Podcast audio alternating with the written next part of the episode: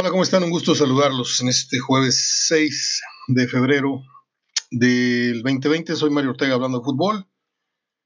Para todos ustedes en este día que amaneció muy, muy frío, la verdad, 4 grados. Bueno, pues Monterrey 2-2 anoche con Necaxa.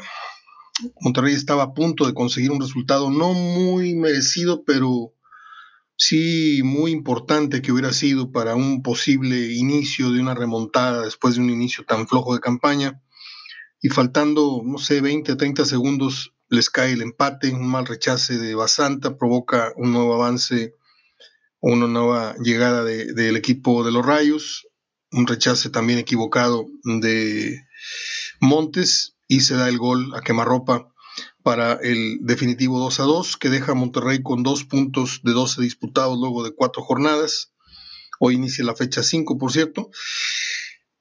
Y bueno, yo no sé, no soy brujo, pero seguramente estos dos puntos que ha dejado de ir Monterrey anoche los va a necesitar y los va a echar muchísimo eh, por ahí cuando el campeonato se, esté agotando, las, las, fechas se estén agotando de este torneo.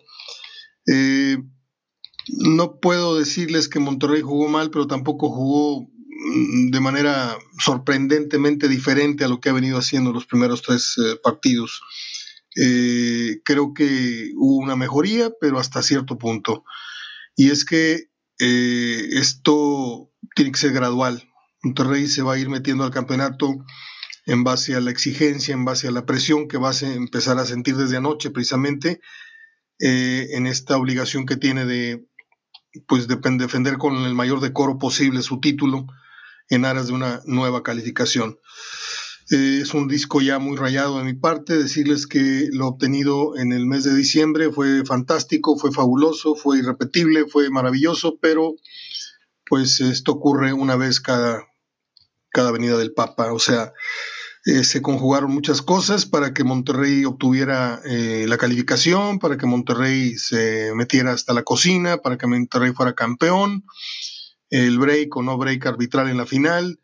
Eh, el campeonato este de clubes, en donde le hicieron partido al Liverpool, todo fue fantástico, les digo, pero este, es muy difícil que se vuelvan a alinear las, las cosas para que Rayados eh, vuelva a andar en ese nivel.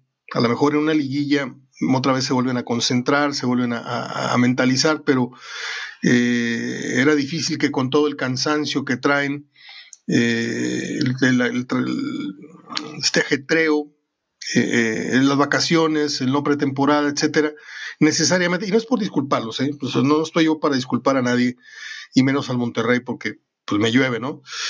Porque es normal que mientras los equipos se prepararon en diciembre para iniciar un torneo, eh, luego, luego en, enero, Monterrey, pues todavía el 29 estaba jugando la final del fútbol mexicano junto con América. América trae más puntos, es cierto, creo que trae siete, eh, ha iniciado mejor, pero también trae un montón de, situaciones ahí de jugadores lastimados, este Arroyo, ¿cómo se llama este colombiano que ya no lo quiere ni, regalado? Eh, incorporaciones eh, nuevas, en fin, su problemática. Pero hablando de Monterrey, para terminar, ahora le sigue el partido con León el próximo sábado a las 9, en tanto que Tigres va a recibir a Chivas, pero de Tigres hay noticias porque Carioca sale del, del ULE, eh, se recupera de la lesión que tenía, pero a cambio de ello, eh, aquí no se desgarra y al Diente López eh, le dio pubitis, entonces no van contra el Guadalajara en un partido que promete estar muy, muy movido. atención con Guadalajara, no está jugando este, espectacularmente, de manera vistosa, pero no es un equipo que, que garantice que Tigres va a salir a ojos cerrados de este mal arranque tampoco eh, que, ha tenido igual que Monterrey. Creo que nos espera un buen juego el próximo sábado aquí en el Estado Universitario y pues eh, vamos a ver cómo acomoda Ferretti sus piezas, por ahí va a tener que poner a Tornilo de central y va a tener que mover a Dueñas y va a ser un relajo, ¿eh? Un relajo, va a ser un duelo de estrategias entre Tena y, y Ferretti, yo lo que sí veo es que Atena pues está con alfileres en el timón del Guadalajara, porque Peláez armó su equipo y él pensaba poner su entrenador, pero el buen cierre del Tena, de Luis Fernando Tena con Guadalajara, le impidió cortarle la cabeza llegando, llegando.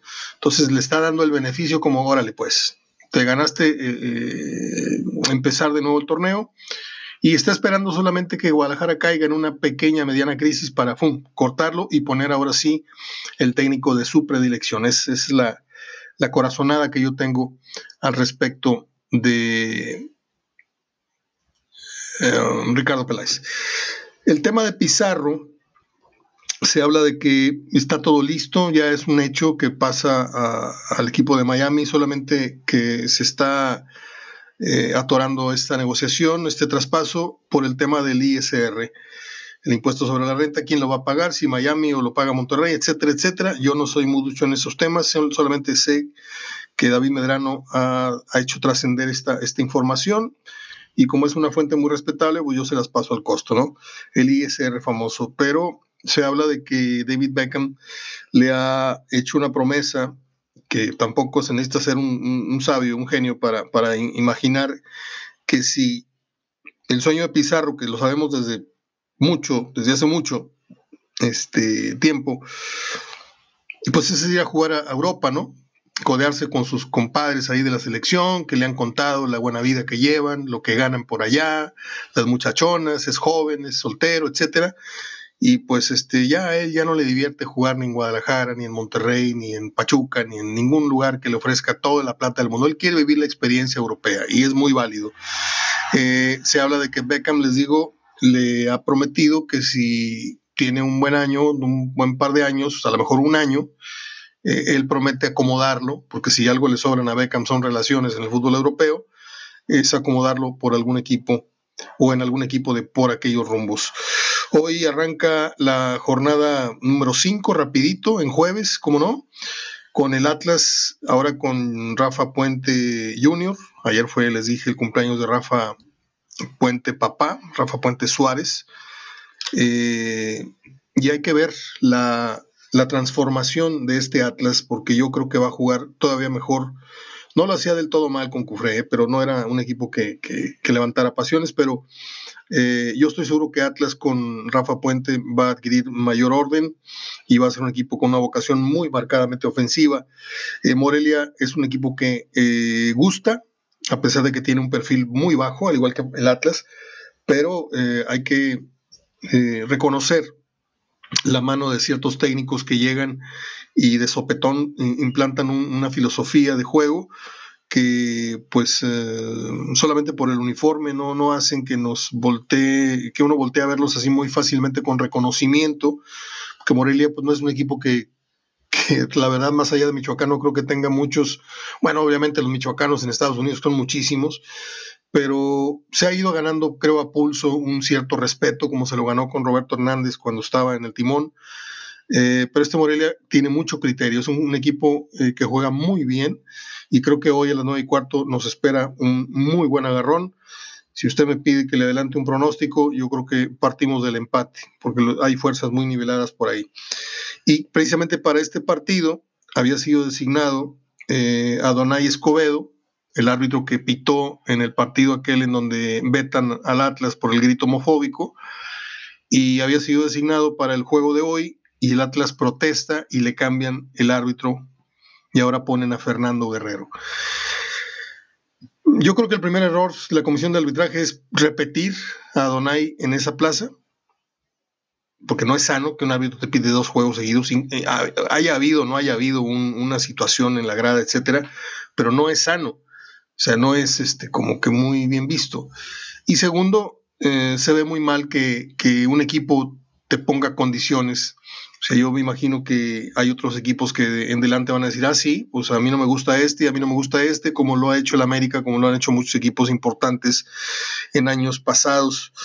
Se acaban de dar las eliminaciones hace un momento del Real Madrid y del Barcelona en la Copa del Rey, han quedado fuera. El Madrid pierde en casa el invicto después de muchos partidos ha sido echado por la Real Sociedad y el Atlético de Bilbao echa al Barcelona con una pobrísima actuación del el Barça, pierde 1-0, los merengues 3-4 y ninguno de los dos grandes están en estas instancias siguientes de la Copa del Rey. Hay quien dice que este es el principio del fin. Hay otra vez una corriente de comentarios muy, muy fuertes que llegan desde Europa. Yo estoy viendo constantemente, oyendo radio en Europa, eh, Larguero, el Chiringuito, etcétera, y hablan de que pues a Messi ya le están hablando en la oreja para que pues eh, sus últimos años los juegue ya sea en Italia o los juegue en la MLS ganando un millón de dólares cada vez que respira, casi casi. O sea, eh, yo no estaría muy seguro que el final de, de, Messi, hoy, yo no estaría muy seguro que Messi esté dispuesto a vivir una transición en la que Barcelona caiga hasta los puestos 4, 5, 6 o 7 de, la tabla, porque muy probablemente Barcelona tenga que pagar ese precio en lo que se vuelve a, reinventar. Yo no sé si Messi pueda y quiera seguir en ese momento o, quiera vivir ese proceso, les digo, mientras que otros equipos se mueren por ponerle un tapete lleno de billetes. Va a ser muy, muy interesante ver qué decisión llega a tomar Leo Messi, que en verdad es Lío, porque se llama Lionel no Leonel, Lionel. Bueno, pues un día como hoy nació nada menos que don Ronald Reagan, que fue un pésimo actor y un mediano presidente de los Estados Unidos. Esto fue en 1911.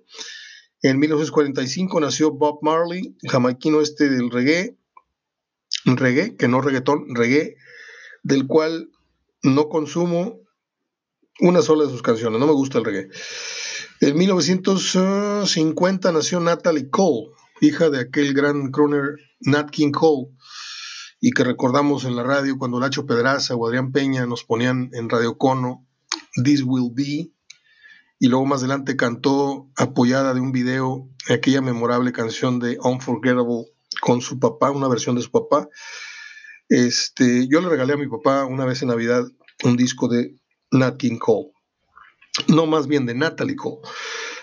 Día como hoy nació para los rockeros Axel Rose, que en verdad se llama William Bruce Rose Jr., es el líder vocalista, fundador de la banda Guns N' fucking Roses. Guns N' Roses. Y en 1966 nació uno de los músicos cantantes que más gordos me han caído en la historia. La verdad no sé por qué, pero ese bailecito que tenía me, me fastidiaba la vista.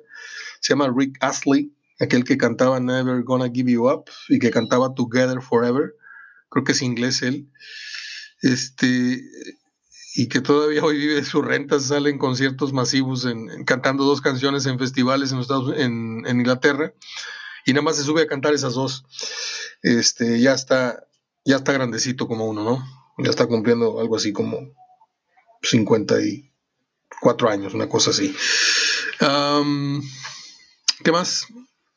Pues es todo no hay mucho, siendo jueves no hay mucha información, solamente ver a qué hora se desenreda esta, esta bola de estambre de la novela Pizarro, que es un hecho que, pues no, yo me equivoqué, dije que Pizarro viajaba y no era verdad, tenía una fuente equivocada, lo, lo admito, una disculpa, una información inexacta la que di ayer, no viajó, porque se le habían dado dos días de plazo para que quedase, se quedase en Monterrey a resolver esa situación, y si no, para que ya emprendiese el, rumbo a, León, que creo que así será, para incorporarse, pero yo ya no sé nada de este tema, la mejor, mejor ya no, no me planto en ninguna postura de que si va a jugar o va a viajar a León o que si se va a ir a Miami. Yo lo único que sé es que esto está a punto de darse como oficial.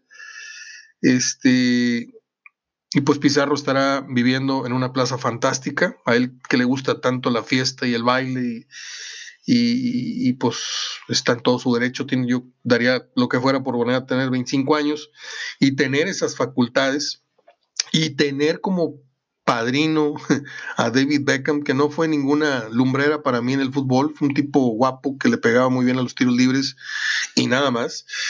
Eh, pero imagínense la cantidad de contactos usted agarre la, agenda, yo no sé si todavía se usa, yo seré el único que usa agendas escritas, pero imagínense la cantidad de contactos que va a tener Beckham de todos los equipos, de todos los entrenadores, de todos los dueños de equipos, de todos los periodistas. le, ha de sobrar para dónde aventar a este, con dos, tres palabras de, de, elogio que tenga Beckham para con Pizarro, si es que Pizarro llega haciendo lo que sabe hacer cuando se pone a jugar, este, yo imagino que Pizarro tiene un futuro muy, muy interesante, siempre y cuando sea inteligente los próximos 12, 24 meses de su vida, siempre y cuando.